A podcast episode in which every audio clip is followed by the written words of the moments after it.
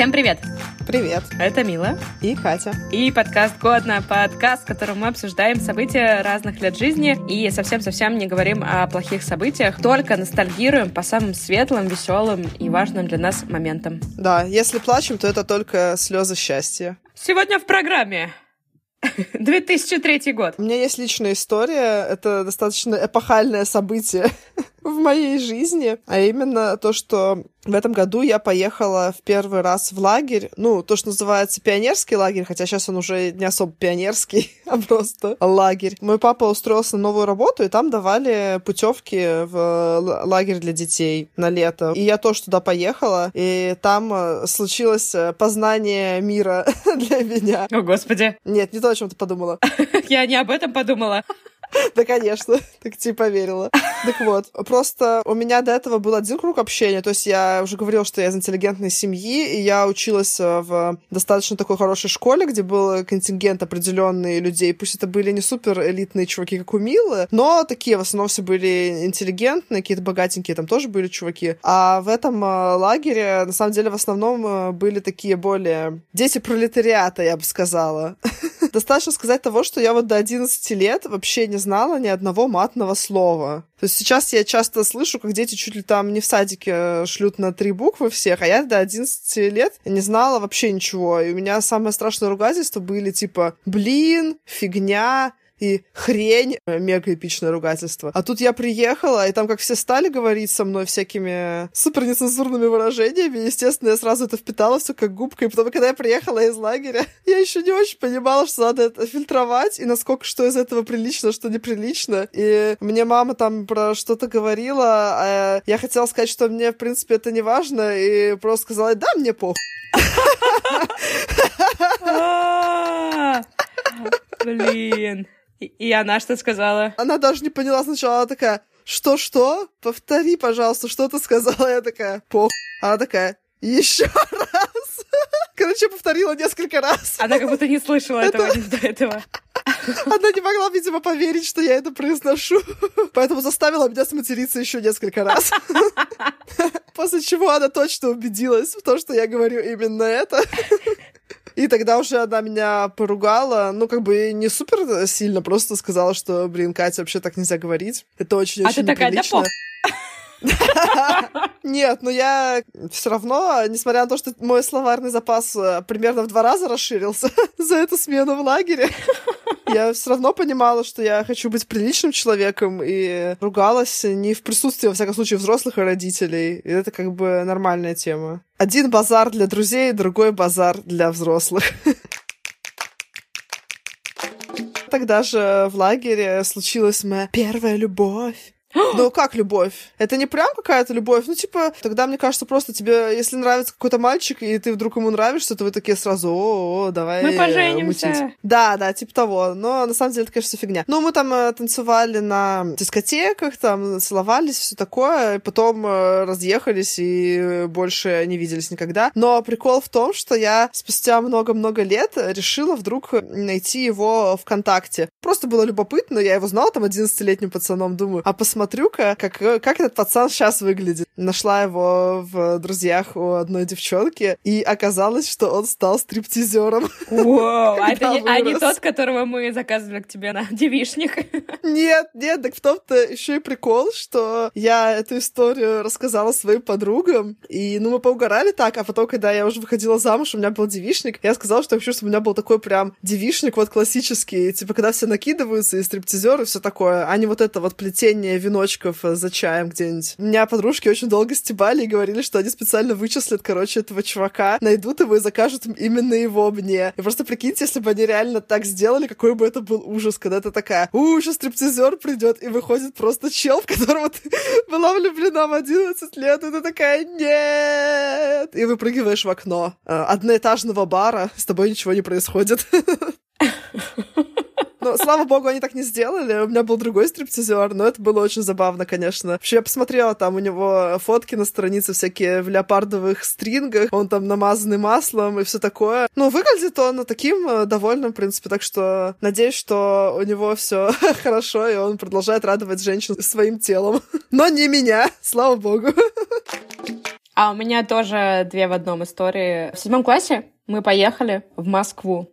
Это была моя первая, самая в жизни поездка в Москву с классом. Из забавного в поездке было, во-первых, нас потащили сразу с поезда на Красную площадь, а сразу с поезда на Красную площадь это было 5 утра. И я помню, как мы стоим, слушаем про собор Василия Блаженного, а мимо проходят люди, наверное, какую-нибудь утреннюю смену, блин, завода идут, или не знаю, куда в 5 утра можно идти, и не понимают, почему дети стоят и слушают экскурсию в 5 утра. Более того, не было подсветки у ГУМа. Я не заметила ГУМ. А днем мы не возвращались на Красную площадь. И я, когда вернулась из поездки, мама говорит, а как тебе ГУМ? Ты видела ГУМ? Я говорю, нет, не видела. Она говорит, в смысле ты не видела ГУМ? Вы же были на Красной площади? Я говорю, были. Я говорю, ну я его не заметила. Она говорит, ты не заметила огромное здание величиной с Кремль ровно напротив Кремля?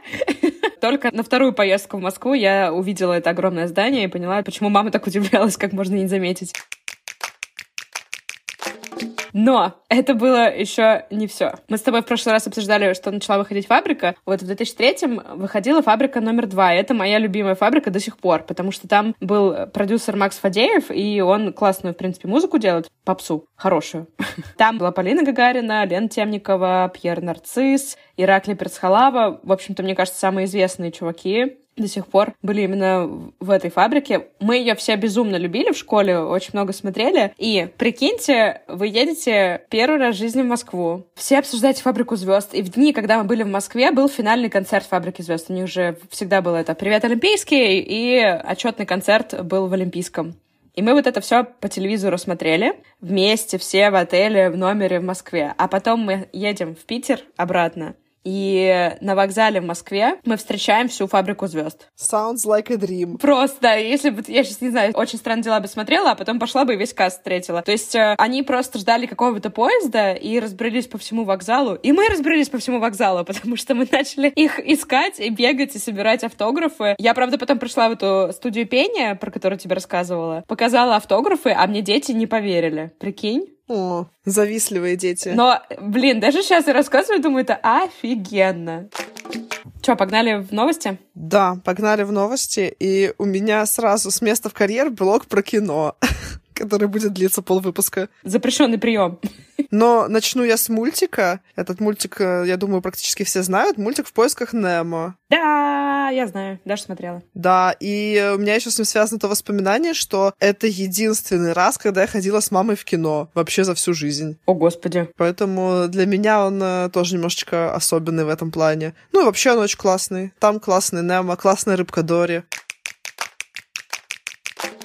300 лет Петербургу исполнилось в 2003 году. Я, кстати, ничего не помню из э, событий, но просто помню, что весь год только и разговоров было о 300-летии Петербурга. Воспользуюсь моментом и признаюсь любви своему родному городу. Обожаю его. О, да, я тоже фанат нашего города, он очень классный. А если вы не были в Питере, приезжайте и полюбите тоже. Хей! Я на самом деле все время даже завидую туристам, потому что вот мы так ходим мимо всего этого, и часто ты идешь по каким-то супер эпичным местам, и как бы ты постоянно их видишь, такой, а, на, Эрмитаж, а, Петропавловка. Конечно, я не вижу это как э, новичок, но у меня получается постоянно искать какие-то новые детали, и за счет этого постоянно снова влюбляться. Да, мы все время вот с мужем думаем, что было бы прикольно как-нибудь взять и на уикенд снять отель где-то в центре города и прикинуться, что мы туристы, и весь день ходить по музеям, знаешь, как это мы делаем за границей, когда с утра встал, пошел по музеям, вечером пришел, лег спать. И вот это Ой, вот ты всё. знаешь, я в декабре 2020 года собиралась так сделать не с мужем, а с подругой, но подруга отменила все в последний момент.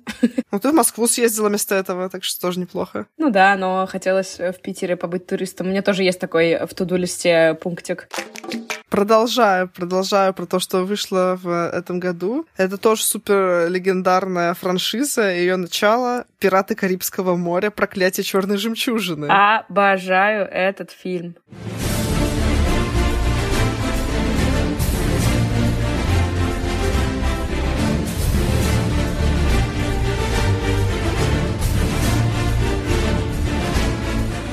Да, я тоже. Я смотрела просто миллиард тысяч раз его, наверное. Я смотрела в лето, когда он вышел трижды в кинотеатре. Мне кажется, я ни один фильм трижды не смотрела. Мы что-то дико угорали с э, фразы Джонни Деппа «Смекаешь?»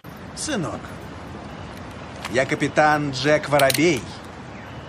Смекаешь? А еще я была в Диснейленде в Париже на аттракционе, по которому сняты «Пираты Карибского моря». И тоже там чуть не описывалась от восторга. Там вот есть видосики из Диснейленда, там, значит, сидит ребенок двухлетний с абсолютно апатичным выражением лица, на все смотрит, и я. Это просто как мем какой-то. Из меня там радуги из всех мест вылетали, и бабочки, потому что я в таком восторге была. Я тоже скажу про фильм. Вышел очень крутой фильм. Я не знаю, смотрел ли ты его. Французский фильм «Влюбись в меня, если осмелишься». Нет, я его не смотрела, но название я слышала миллион раз. Я знаю, что он очень популярный какой-то. Там играет Марион Котияр, которая сейчас очень известная уже голливудская актриса. И Гийом Кане, это тоже французский актер. Но там фильм очень необычный. Там мальчик и девочка передают друг другу шкатулку, и тот, у кого сейчас шкатулка, может другому загадать любую ерунду, на слабо его взять. Они познакомились с детства, им тогда казалось, не могли быть вместе, потому что они из разных социальных были слоев. Но они все время играли в эту игру, и там довольно жесткие были задания. Там, например, она пришла к нему на свадьбу, и, и он должен был уже говорить, что он согласен, а она ему выкатила эту шкатулку, и ему пришлось сказать, что он не согласен. Ну и финал там такой двусмысленный, потому что они взяли друг друга на слабо, и в итоге их бетоном залило, и они вдвоем стояли, держали эту шкатулку, целовались, и их зали, заливало бетоном. Ну, на самом деле, опять же, звучит как история психически ненормальных э, людей, но это действительно очень интересная э, любовная история. Не мой любимый тип э, любовных историй, но да блин, а, чё? а прикинь, мы бы в кино ходили, и вот они поженились, уважали друг друга, разговаривали, шли на компромисс. А, я знаю такой фильм, называется «Паттинсон». У меня один Роберт Паттинсон на уме. На самом деле фильм называется «Паттерсон». Это, это же фильм Джима Джармуша, после которого я просто такая, господи, убейте меня. Там пара живет, каждый день тебе показывают, как они живут, как он целует свою жену, уходит на работу, пишет стихи, а она кексы дома печет. И это весь фильм. Ну вот я один раз такой посмотрела, больше не хочу. Я лучше посмотрю фильмы про психически неуравновешенных. А, у меня фильм, который я очень люблю и тоже миллион раз его смотрела, это «Брюс Всемогущий». А, я тоже его добавила себе в список, потому что это единственный фильм с э, Джимом Керри, который мне нравится. Мне он очень нравится. По-моему, он такой достаточно необычный. Вот эти все идеи, то, что он там придумал, как там молитвы в виде стикеров э, расклеивать, еще что-то, что на почту приходили. Ну, такие всякие забавные штучки. Слушай, а мы сейчас обсуждаем, и я вспомнила прямо очень четко. Я в то лето, когда выходили все эти фильмы, я сходила в кино 15 раз, и еще с того лета я начала собирать кинобилетики и собирала их лет 10. У меня огромная куча была дома, но просто в какой-то момент перешло все в электронный, и это потеряло смысл. Но мне нравилось пересматривать эти все билетики, на каких фильмах я была, где-то уже выцвела краска. И вот это началось с этого лета, потому что мы ходили в Аврору каждые выходные, наверное, какой-нибудь фильм. В том числе на Брюса ходили. Ого, ну тебе круто прям было каждые выходные ходила. Я, видишь, единственный раз с мамой сходила Так я не с мамой ходила, я с одноклассниками ходила. Ну, с одноклассниками я тоже не ходила. Если что, если что, с мамой нельзя было сходить, то с одноклассниками точно. И подавно. Ну, прости, зато я смотрела мультики. Которые, это было бесплатно. Которые не и смотрела. это не требовало от моих родителей никакого эмоционального включения. Блин, ну а что ты меня стыдишь? Что за кино «Поход шейминг» начался? Не знаю. Это мои детские травмы шейминг. Ладно, хорошо. Убить Билла.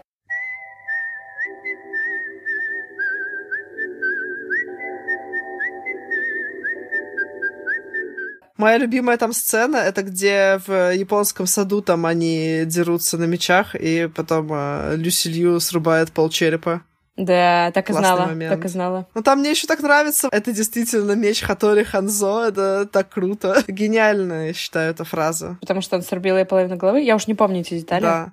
Нет, ну там просто был прикол в том, что этот э, мастер, который Ханзо, типа, он э, кучу лет назад ушел э, из э, этого дела изготовления мечей, это все знали, а вот эта героиня Умы Турман, она уговорила его сделать для нее меч, чтобы убить Билла, и он ей сделал, и когда она пришла с э, Люси Лью сражаться, она сказала, что вот там у меня меч Хатори Ханзо, это сказала, нет, типа, нифига, мы все знаем, что он ничего давно не делает, э, что ты там нас обманываешь, и все такое такое. И когда она ей срубила полбашки, она вот это сказала, что это действительно меч Хатори Ханзо. А я расскажу тоже еще про фильм. Это фильм «Последний самурай». Не знаю, смотрела его или С нет. Томом Крузом? Да, с Томом Крузом. Смотрела. У меня прям жесткие флешбеки случились, когда я увидела это название, потому что это вообще первый раз, когда я в кино сходила, я сходила на него. И причем это был у нас такой типа школьный поход. Мы всем классом ходили на него. А сейчас бы тебя учителя выбрали какое-нибудь русское дерьмо типа на Париж. На Париж. Да, да, да, после которого ты хочешь повеситься. Поэтому отличный выбор э, кино был в те времена у учителей. Ну, вообще, да, хороший фильм. Я не могу сказать, что какой-то супер выдающийся, но если хочется посмотреть что-то такое немножко историческое Тома, Тома и в целом приятное... Да, Тома Круза был в э, костюме самурая, то это вполне себе И даже такой был. хороший вариантик. Вышел же самый самый, самый мой любимый рождественский знаю, фильм. я знаю. Самый мой любимый ромком. Я часто говорю, что люблю рождественские фильмы. Но есть все, а есть он. И это реальная любовь. Да. Но сейчас позволь мне сказать. Без надежды и без всякого повода. А только потому, что Рождество. А в Рождество говорят правду. Для меня ты совершенство.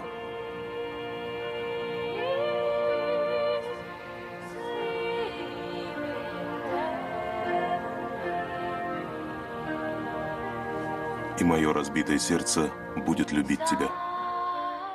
Я в этом году опять пересматривала его, снова смеялась над всеми шутками, снова кайфовала и думала, какой же хороший фильм, как же он не становится хуже, и почему никто до сих пор не смог повторить какую-то такую историю, снять как похожее что-то, чтобы могло бы побить рекорды. Я его просто обожаю. Это лучший фильм рождественский. И реально очень многие пробовали повторить потом снять вот какие-то такие же фильмы с э, какими-то переплетающимися новеллами, но да, не удалось. И мне кажется, что во многом успех его в том, что именно там реальная любовь. Не какие-то куча слащавых историй со всякими счастливыми концами и всем таким, а там прям вот разная, абсолютно разная любовь. И часто это даже не любовь там мужчины и женщины. В привычном смысле этого слова, я бы сказала. Там же разные есть истории. Да, там и про Очень измены круто. есть, и, и грустное есть, и, в общем, он, правда, безумно хороший фильм. Если вы вдруг не смотрите его каждый год, Как мы. как мы,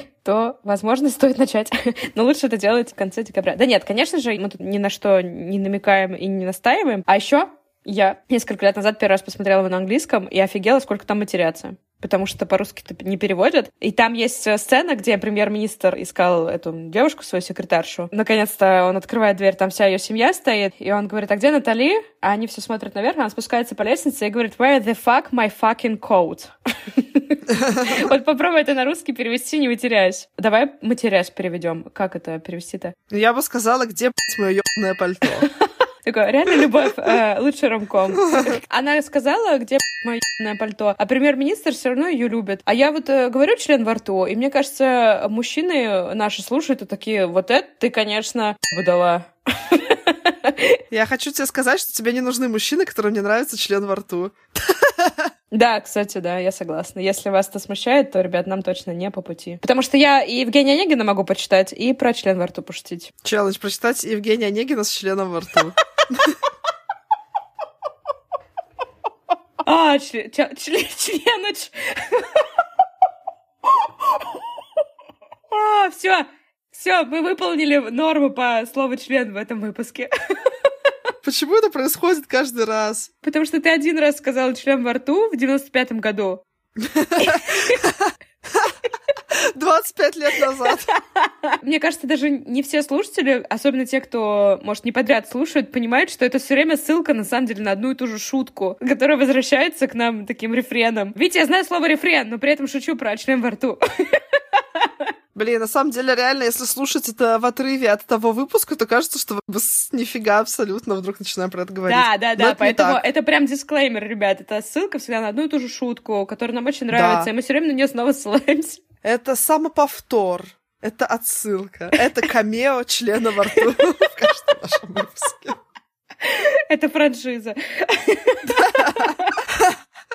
Ты нам рассказывала, что какой-то подкаст экранизирует, да? Вот если когда-нибудь экранизируют наш, то когда как он будет называться? Это веселая тема, перейду к более грустным фильмам. Тоже фильм, который мне очень нравится. Я его, конечно, не столько много раз смотрела, потому что мне не нравится столько много раз грустить.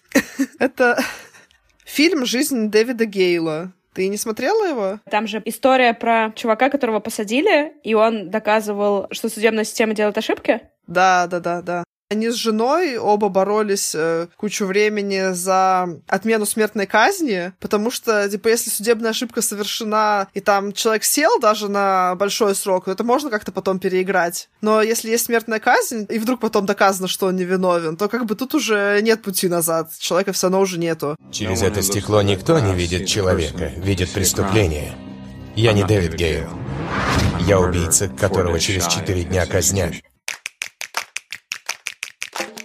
А в России вышел сериал Владимира Бортко «Идиот» с Евгением Мироновым. И я очень хорошо помню этот сериал, актеров всех. Ты смотрел этот сериал? Нет, я не смотрела сериал, но я в курсе сюжета «Идиота». Там прям снято по нему или нет, там хорошо снято. Э, вот у нас есть несколько сериалов э, российских, которые, мне кажется, очень хорошие экранизации, и к ним относится «Идиот» и «Мастер Маргарита». Ну, по крайней мере, в моем личном топе. Ну, «Идиота» я не смотрела, а вот э, «Мастера Маргарита» я очень большой фанат книжки, и сериал мне тоже понравился, на самом деле, потому что он практически дословно повторяет оригинал. А что мне еще нужно, как фанату книжки? Да, правильно, чтобы полностью повторяли оригинал. «Мастер и Маргарита» снято тем же самым режиссером, что и «Идиот». Я тебе прям рекомендую, потому что очень хороший сериал. Слушай, ну я не прям фанат вообще этой всей истории. Мне она кажется немножко странный. Мне тоже, я сегодня читала там, как эта женщина металась между мужиками, от одного убегала 19 раз, от другого 20 раз. Опять же, да, возвращаемся к истории, что, конечно, увлекательно наблюдать, но когда ты такой вроде как в нормальном состоянии ума, ты думаешь, какие вы все психи ненормальные, ребят, в книжках и в кино. А я возвращаюсь к культурным новостям. 31 мая 2003 года открылась янтарная комната. Из Екатерининского дворца ее же украли фашисты. Вывезли прям целиком. Целую комнату. Целую комнату украли, прикинь? Да. Прикинь, это была чья-то комната, историю. вот как у тебя была э, комната. В прошлом выпуске ты рассказывала, а твою комнату взяли и увезли. Нет! Только не моя комната. И ее же так и не нашли, поэтому ее стали воссоздавать. И я помню, что, ну, может быть, в моей семье, но это было какое-то очень большое событие, что ее снова открыли. Так что, если будете в Петербурге, можно поехать в Пушкин и посмотреть на легендарную янтарную комнату. А ты была в ней? Да, я была в ней, но я сейчас понимаю, что очень давно, и мне прям захотелось снова на нее посмотреть, потому что она впечатляет. А я, кстати, в ней не была ни разу. 18 лет назад открыли ее, и ты за 18 лет не дошла. Пожалуйста, не спойлери мне, не рассказывай, что там. Неужели янтарь? У меня забавная новость про то, что Святой Престол выпустил в свет современный словарь латинского языка. Они добавили туда разнообразные современные понятия, такие как видеотелефон, Интерпол, ФБР — бестселлер и многие другие, о которых древние римляне не знали. Мне вот интересно, а как они придумывали эти новые латинские слова? Ну, типа, язык же умер, и я понимаю, что какие-то слова можно составить как бы из имеющихся каких-то корней латинских, но какие-то ведь наверняка нельзя, и как они их придумывали? Такие, как бы нам назвать... Э, не знаю. Хотя вот то, что я перечислила, как раз... А, вот, например, видеотелефон. Казалось бы, можно было бы составить каких-то латинских корней, но ведь древние римляне точно не знали слово «видео» и слово «телефон». А может, и знали. А может быть, эти слова оттуда а, и пошли. Да, теле — это же что-то передавать. Ну да. Но вполне вероятно, Блин, что, что это просто составлено из латинских корней. Но мы не знаем точно, мы не лингвисты и не лингвистки. И так что снова наша любимая категория мы не узнали точно, но рассказываем. В 2003 году Михаил Шумахер стал первым в истории гонок Формулы-1 шестикратным чемпионом мира. Вот так вот, побив рекорд, который держался почти 50 лет. А у меня в связи с этим есть каламбурчик.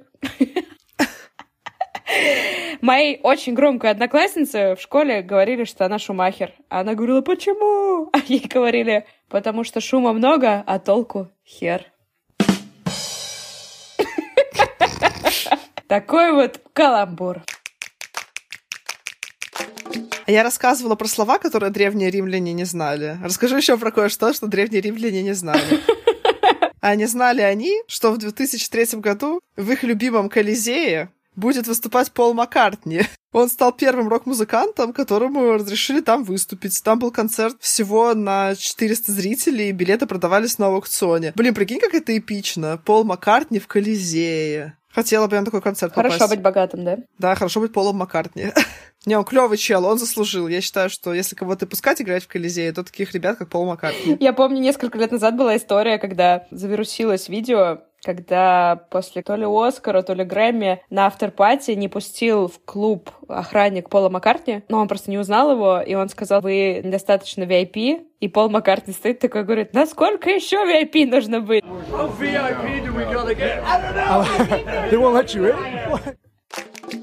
31 декабря окончание рождения поколения миллениалов, то есть до 2003 года включительно, миллениалы, миллениалочки и миллениалята рождались на этот свет. А почему вот такое разделение? Почему с 2003-го не миллениалы? Слушай, ну это условно делятся по каким-то взглядам, по технологиям, которые были в этот момент. Ну, это понятно. Интересно, почему... Я бы поняла еще, знаешь, если там до 2000-го и после 2000-го, но почему именно 2003 год это вот такой вот э, водораздел поколений прям? Это что, типа, до того, как Пол Маккартни сыграл в Колизее и после? Вся жизнь разделилась на до и на после. Честное слово, последний фильм, про который я расскажу в этом выпуске. Я уже знаю одну нашу слушательницу, которая нам скажет, у вас э, весь выпуск был про фильмы. Что поделать? Наш Много подкаст. фильмов, и мы Что хотим, то творим. В общем, это фильм, который я тоже очень люблю. Не знаю, смотрела ли ты его. Это фильм «Догвиль». Есть город, без которого мир станет лучше. Знаешь, что это Ларс фон Триер? Это же фильм, где, господи, все в декорациях сделано. Там просто как бы как асфальт покрытие, и там нарисованы улицы на нем, да, мелом. Там дома, это тоже какие-то просто очерченные квадраты, комнаты. So abstractable. Да, да, но мне очень нравится этот фильм, но я вообще уже говорила, что люблю Ларса фон Триера, и мне кажется, что вот это как раз э, с Догвиля началось, потому что вот когда он вышел, он э, стал очень популярным, ну, по сравнению, мне кажется, с другими его фильмами, он реально на тот момент был э, более популярный, и Тогда я его увидела, но, естественно, когда я его посмотрела первый раз, примерно в то время, я нифига не поняла. Не поняла, почему такие странные декорации. Э, Каким-то таким странным впечатлением у меня он отложился, а потом уже, когда я подросла, я его посмотрела. В тот момент, когда я вдруг решила посмотреть все фильмы Ларса фон Триера и упороться вообще в щи. И тогда я прям его очень заценила. Там, конечно, история очень клевая. Не знаю, наверное, я вот этот фильм, пожалуй, не буду вам спойлерить. Я не смотрела ни один фильм Ларса фон Триера. О, господи. Причем есть несколько знаковых режиссеров, которые я знаю, что прямо нужно для развития, даже если сложно, даже если не понравится, обязательно нужно посмотреть. Ларс фон Триер относится к ним, Дэвид Линч относится к ним. То есть у меня прям есть в списке посмотреть всю фильмографию вот этих режиссеров, но я пока не дошла. В Америке стало выходить ток-шоу, одно из моих самых любимых, с ведущей Эллен Дедженерос. Это такая убойная, веселая, смешная блондинка с потрясающим чувством юмора, которая разговаривает со звездами. У нее, правда, очень крутое чувство юмора. Я все время с нее угораю. И у нее очень красивая жена. И сейчас все такие, «А, нам не послышалось? Да, не послышалось. У нее безумно красивая жена, и у них классные отношения. У них в Инстаграме много собачек в костюмчиках. В общем, она и человек еще очень хороший, и интересный, и у нее довольно сложная карьера и судьба, потому что, ну, не все всегда в Америке рады были тому факту, что у нее жена. Вот. Но сейчас у них все хорошо. Я не знаю, что сказать, потому что я-то ее не смотрю особо, так что оставим историю твоей. Я тоже не часто смотрю, но просто то, что мне попадается, довольно часто очень смешно. Да, я верю, верю. У нее есть очень крутой кусочек, который я, когда английский преподавала, скидывала ученикам. Там, где Леонардо Ди Каприо изображает русский акцент. И Леонардо Ди Каприо рассказывает историю, как он летел в самолете, и один из двигателей загорелся. И он был в самолете с русскими. И он говорит, А, я и помню только эту я заметил, а они все сидят и разговаривают. И он очень изображал смешно русского мужика, который сел рядом с ним. Russian guy finally said, "What is the problem?" And he said, "Well, we we lost one of our engines." and he said, he goes, "How many engines did we have?" He goes, "Well, we had two. And now we have one." and uh, he proceeded to say, "That is not that is not good. That is not good." Знаешь, я у некоторых новостей обожаю вот эти вот начальные формулировки, потому что когда ты раскрываешь новость, она уже становится не такой интересной. А вот когда ты только читаешь ее заглавие, это бывает иногда самый смак. Вот у меня как раз такая новость. Называется она «Шаолиньский монастырь впервые уплатил налоги». Шикарно. И много там было налогов. Не знаю, но если как бы ее раскрывать, то на самом деле там все не так уж интересно, а просто монастырь получил деньги от э, того, что в каком-то фильме использовалась его торговая марка, то есть до этого монастырь особо не парился, что его используют в каких-то фильмах, а, в принципе, мне кажется, его в каждом фильме про какие-то восточные единоборства упоминается этот Шаулинский монастырь. А вот тут э, настоятель решился взяться за защиту интеллектуальной собственности. Видимо, он зарегистрировал эту торговую марку, и вот впервые они получили деньги за использование этого названия. И, видимо, это вообще первые деньги, которые они получили, какие-то такие коммерческие, и впервые уплатили налоги. Молодцы. Молодцы заплатил налоги, и Шаолинь спокойно. Я не знаю, что Шаолини делают. Может быть, секрет спокойствия шаолинских монахов в том, что у них всегда заплачены налоги. А у меня новости про книги. Ха-ха.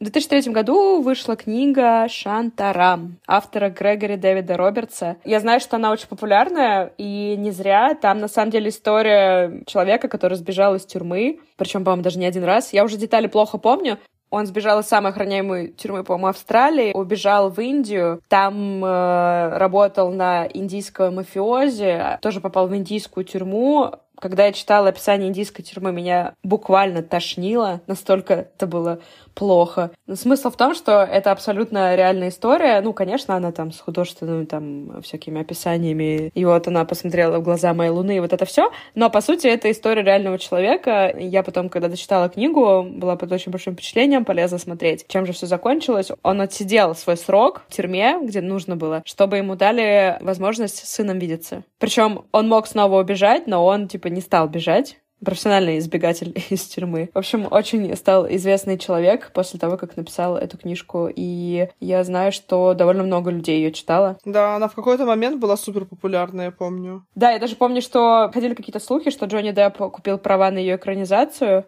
но что-то как-то так ее и не экранизировали. Хотя, мне кажется, это прям супер крутой материал для безумно интересного фильма. Джонни Деппу не до того теперь.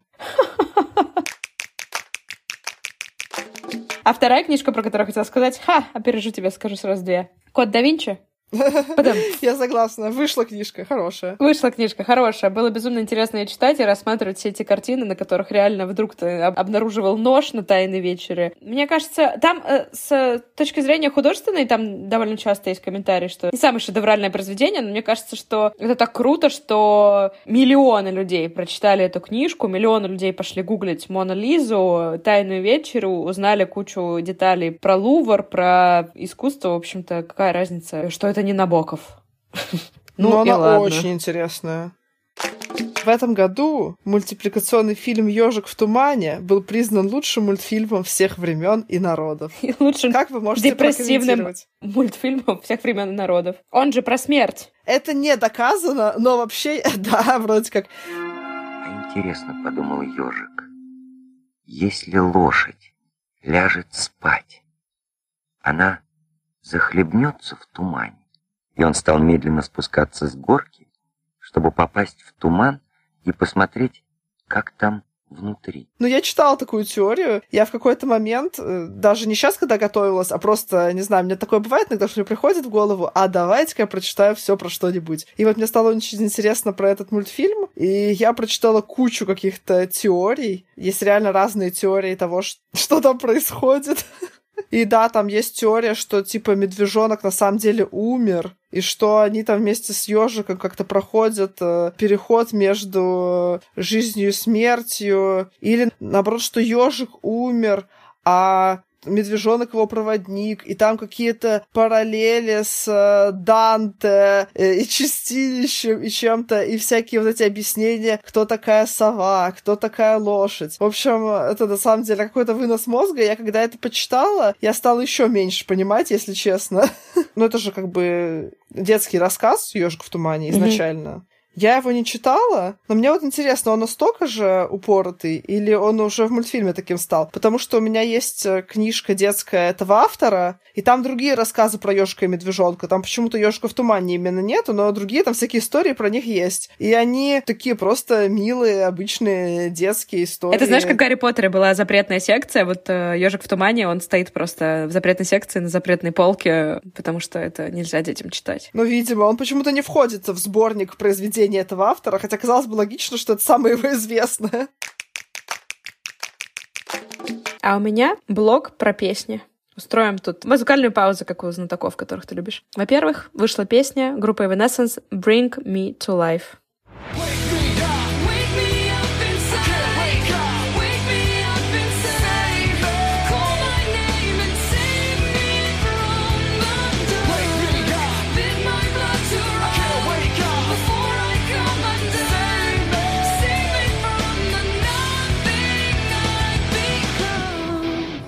Я помню ее клип очень хорошо. Там она падала и пела. Да, он был очень популярный, я помню. Где она летит вдоль да, дома. Да, да, да. Весь клип. Я прям до сих пор помню кадры. Обалдеть. Вот это память. Память интересно устроена. Еще сложно в это поверить, но в 2003 году вышел хит, с которого началась карьера Queen Bee, она же Бейонсе. Crazy in Love. Я помню, что там вначале такое о-о, о-о, о-о, и они такие идут. И мы все время так тоже ходили, такие бум бдимц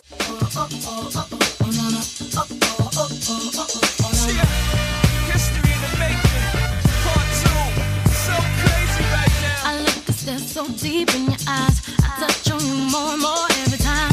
When you leave, I'm begging you not to go. Call your name two, three times in a row. Ну, не так, конечно, как она, но нам казалось, что да.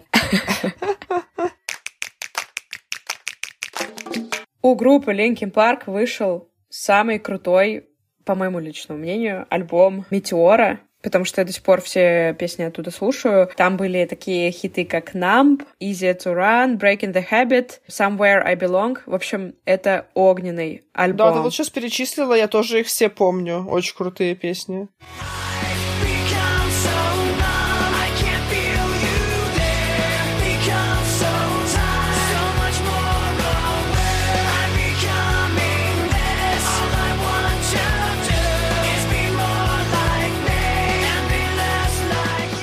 А еще на обложке «Метеоры» нарисован чувак, который граффитист. И он в маске защитной что-то баллончиком рисует. Ты не поверишь, я осознала, что это граффитист, может, пару лет назад. До этого все детство я думала, что это мотоциклист нарисован.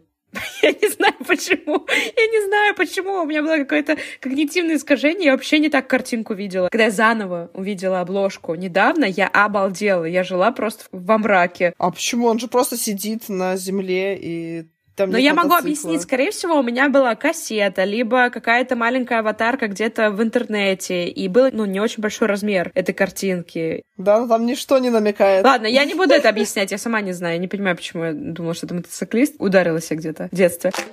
После этих замечательных зарубежных хитов я должна сообщить о том, что в 2003 году вышла шикарная песня, которую мы любим петь по пьяни все. От Владивостока до Москвы и Петербурга, и Калининграда, океан и три реки. Одна река была как белый другая черная, как ночь. А вон дети были в папине. Но ожидала их одно. Я даже на своем дне рождения ее пела. А ты говоришь, точно все? Немножко. Точно, проверенная инфа.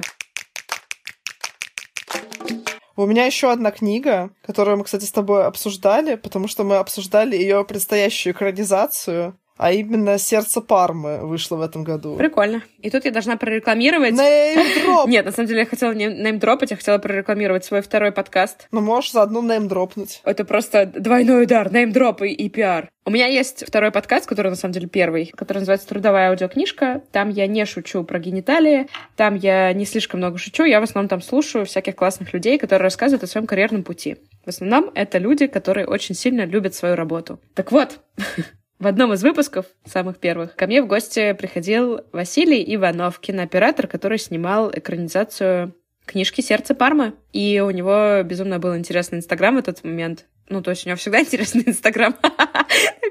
Только в этот момент у него был интересный Инстаграм. Если вам интересно послушать о пути кинооператоров, как начать снимать скейтерские видосы, а потом раз и снимать большие исторические картины в России, прошу пожаловать мою трудовую аудиокнижку. Я оставлю ссылочку в описании. Неймдроп и пиар закончился. Дроп за майк. Отлично. Я хотела только сказать, что я очень жду экранизацию. Надеюсь, что этот твой гость хорошо там все снял.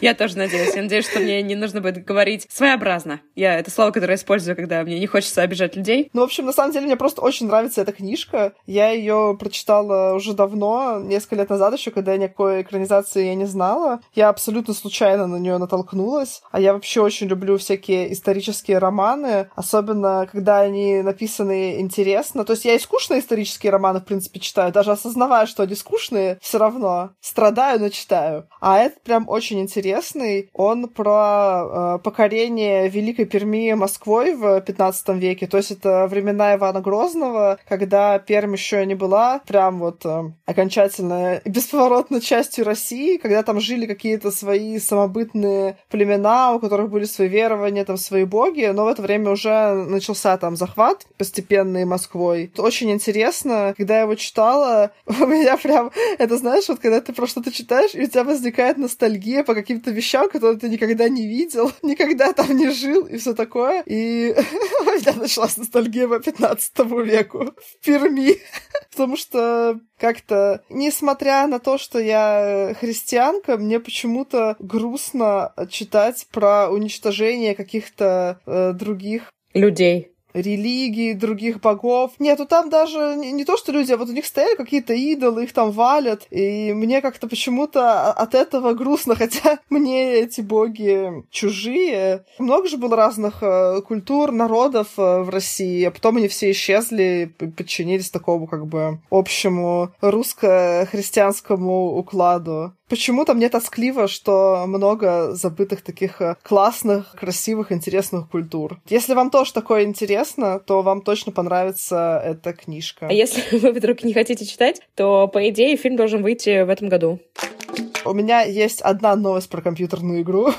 Начали тут выходить всякие классные игры. Это игра, не знаю, насколько много людей ее знает, но для меня она прям э, пахальная, одна из любимых игр моего детства. Это игра Disciples 2, причем именно вторая часть. Не знаю, что там было в первой, я никогда ее не видела, но во вторую я играла очень много в детстве. Сначала я смотрела, как брат в нее играет, потом играла сама, а потом еще в какой-то момент я про нее вспомнила уже в универе, и мы очень долго рубали в нее с мужем. Хотя сначала он сказал, что он такие игры ненавидит, потому что это пошаговая стратегия, а я уже рассказывала, что муж мой любит GTA, ну, насколько как бы пошаговая стратегия, это из другой вообще оперы для него. Но я его подсадила, и мы постоянно в нее рубились. Но что мне очень еще запомнилось, и что до сих пор я помню, это вот как со Стронгхолдом, что там были всякие фразочки, которые просто тебе врезаются на подкорке навсегда. Там все время было, что ты когда кликаешь на этих героев, и там их по карте перемещаешь, они что-нибудь говорят тебе. И я до сих пор говорю фразу, которую там гном говорил, когда ты на него нажимаешь. Он всегда говорил, плесните ко мне Эля. И я вот вечно это говорю, когда прошу налить мне выпить до сих пор. Еще у меня новость про то, что в этом году произошел первый в мире флешмоб. Сохранился в истории под названием «Любовный ковер для загородной коммуны». Господи, что это? Это как-то связано с э, Аллой Пугачевой и Филиппом Киркоровым? Нет, это не я. Почему? Думаешь, им нужен был любовный ковер для загородной коммуны? Почему ты решила, что это про них? Потому что любовный ковер. Нет, это вообще произошло в Нью-Йорке. И меня тоже название это очень заинтриговало. Я решила узнать, что же это за любовный ковер. Короче, флешмоб этот заключался в том, что примерно 200 человек пришли в один универмаг в Нью-Йорке, собрались вокруг одного очень дорогого ковра и стали говорить продавцам, что они все вместе живут в какой-то пригородной коммуне, и им нужен этот коврик, что это коврик любви. В общем, короче, 200 человек кучу времени загоняли продавцов какую-то дичь про этот любовный коврик. Но это был, в общем-то, старт, и буквально в считанные там недели эти странные события распространились э, на весь мир, и начались э, дальше всякие флешмобы. Например, уже через месяц в Берлине 200 человек пришли в какой-то книжный магазин и просили там какую-то несуществующую книгу. Потом э, в Денвере толпа играла в пинг-понг на нескольких этажах здания, где люди снизу кричали «пинг», а люди сверху им отвечали «понг».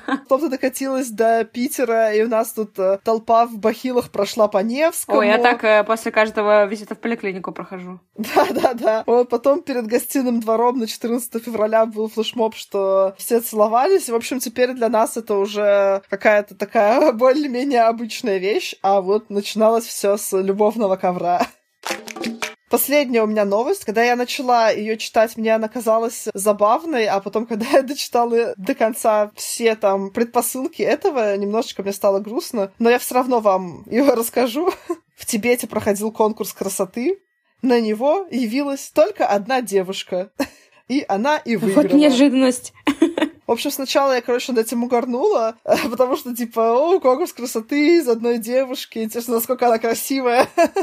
И все в таком духе. Но потом я просто почитала, на самом деле, про вообще этот конкурс Мисс Тибет. Оказывается, что такой казус с ним случался даже не один раз, а он повторялся потом в 2005, 2013, 2014, 2018 годах. Казалось бы, это смешно, на самом деле это грустно, потому что, ну, там же в Тибете все время проблемы из-за вот этих вот их э, контр с Китаем, но суть в том, что тупо конкурсанткам сложно из-за каких-то материальных и других трудностей приехать на этот конкурс, чтобы в нем поучаствовать. Вот в чем проблема. Поэтому как бы просто одна девушка может себе позволить смочь на нем быть, и она побеждает. Новость вроде и смешная, а вроде и не очень. Я всем желаю девушкам, чтобы они могли поучаствовать в конкурсах красоты, если захотят. И побеждали там не потому, что они единственные. 2003 год, полный классных фильмов закончился. Я хочу сказать, что пусть мы, может быть, не самый популярный подкаст, но мы хотя бы не единственный подкаст, и нам есть с кем посоревноваться. Поэтому, чтобы мы занимали какие-то хоть более-менее пристойные места в этой гонке, ставьте нам, пожалуйста, оценочки хорошие и пишите нам отзывы. Мы будем очень рады. Да, а еще не болейте, смотрите хорошее кино. Вот так вот я решила. И всем пока. Пока-пока.